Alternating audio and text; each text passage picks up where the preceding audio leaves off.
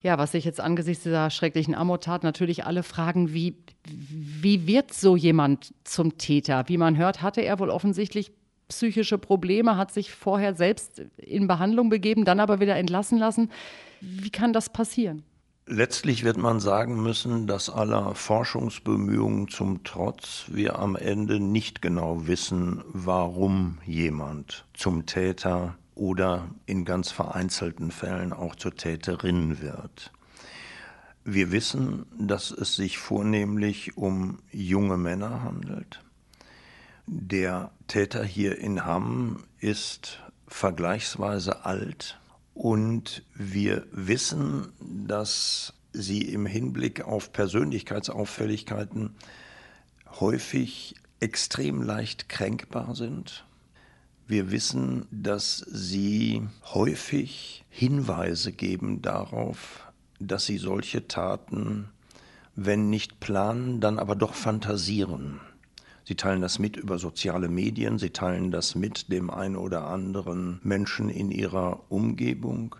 Sie sind in aller Regel verschlossen, wenig soziale Kontakte, vereinsamt und sie sind häufig psychisch insofern auffällig, als sie eine extreme Form von Narzissmus haben und bemüht sind, ihre Selbstwertproblematik dann über solche spektakulären Taten zu bearbeiten, in Anführungszeichen. Es ist total schwierig, generelle Frühwarnzeichen zu erkennen Denken Sie an den relativ spektakulären Fall in Münster vor zwei oder drei Jahren, wo äh, es Auffälligkeiten gab und es nicht verhindert werden konnte. Denken Sie an die Vorkommnisse jetzt in Berlin zum zweiten Mal innerhalb von wenigen Jahren wo es äh, nicht gelungen ist, das zu verhindern. Und es ist sicher so, dass wir an der Stelle besser werden müssen.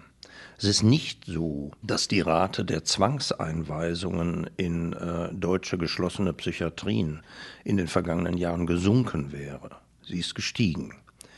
Aber es ist so, dass es immer wieder leider Gottes passiert, dass wir solche schrecklichen Gewalttaten nicht verhindern können im Vorhinein. Also noch nicht mal Experten wie Sie oder andere Psychiater, Psychologen. Denn wie gesagt, dieser Mensch war ja zwei Tage vorher noch in Behandlung sozusagen und äh, ist dann wieder rausgekommen, was aber auch sein gutes Recht ist, weil er sich selber auch reinbegeben hat. Dann kann man jemanden nicht gegen seinen Willen festhalten. Ist das richtig? Es ist so, dass es eine Gesetzeslage gibt, unter welchen Umständen jemandem das Grundrecht auf Freiheit entzogen werden kann oder sogar muss. Und wenn jemand freiwillig in eine Klinik kommt, untersucht wird und es nicht feststellbar ist, dass von ihm eine akute und mit anderen Mitteln nicht abwendbare Gefahr ausgeht, dann darf ich als diensthabender Psychiater diesen Menschen nicht daran hindern, die Klinik zu verlassen. Also Sie sagten, es gibt durchaus Hinweise auf Social Media, dass die da eventuell irgendwas posten oder irgendwas ankündigen, aber es ist auch schwer zu unterscheiden, ist das jetzt nur Gemache oder meint er das wirklich ernst? Ne? Genauso ist es. Viele Menschen kündigen Gewalttaten an, begehen sie aber nicht. Dann gibt es welche, die begehen Gewalttaten, ohne sie anzukündigen, und einige kündigen sie an und begehen sie auch tatsächlich. Aber für die Opfer ist es relativ gleichgültig, aus welcher Gruppe der Täter jetzt kommt. Es geht darum, dass wir besser werden in der Früherkennung solcher Risikopersonen. Und genau das ist ein Ziel, an dem in diesem Land intensiv gearbeitet wird. Also dass sowohl Polizisten als auch Psychiater und so weiter da einfach im Vorfeld besser geschult sind?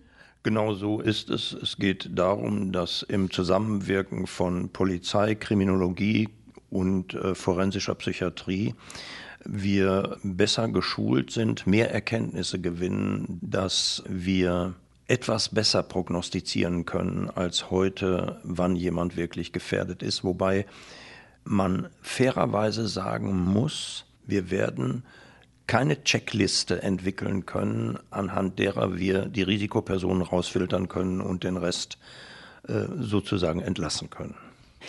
Der Mann jetzt hier in diesem Fall an der HSAL wird wohl keinen Prozess bekommen, weil er als schuldunfähig gilt. Was bedeutet das eigentlich genau? Das bedeutet zunächst einmal, dass ein ganz normaler Gerichtsprozess stattfindet. Man macht sich ein Bild von der Person des Täters und in diesem Fall wird der Täter forensisch-psychiatrisch untersucht.